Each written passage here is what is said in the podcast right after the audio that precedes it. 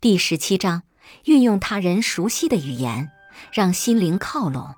相同的经验，当我们面对陌生人的时候，总是会在心理上防备性的保持一定的距离。这种距离在别人面对我们的时候，也同样存在。那么，回想一下，那些让你瞬间产生好感的人是什么样的？他们是不是会用一种你听起来亲切的语言，或者说起你感到亲切的事情？迅速的让你们的心靠拢了呢。相同的经验，十八岁的阿莫斯·科明第一次来到美国纽约，他想在报社找到一份编辑的工作。可是纽约的繁华比他想象的更甚，人才济济，而大家都需要工作。他找了很多地方，但是几乎所有报社都被求职的人挤满了。柯明知道，凭着自己只是在印刷厂做过几年排版工人的经验，是很难如愿的。该怎么办呢？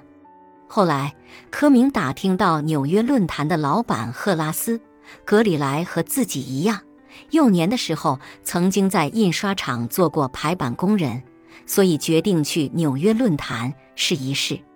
这一次，他果然被录用了。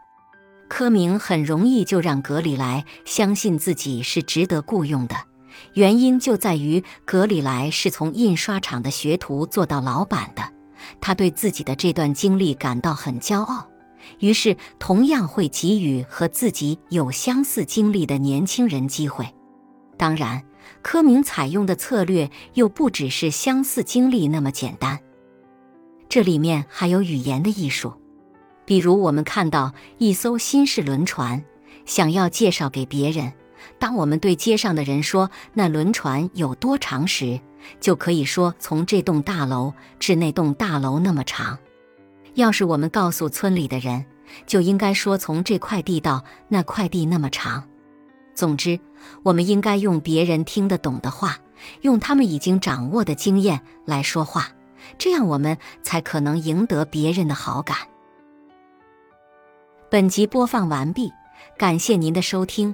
喜欢别忘了订阅专辑、关注主播，主页有更多精彩内容。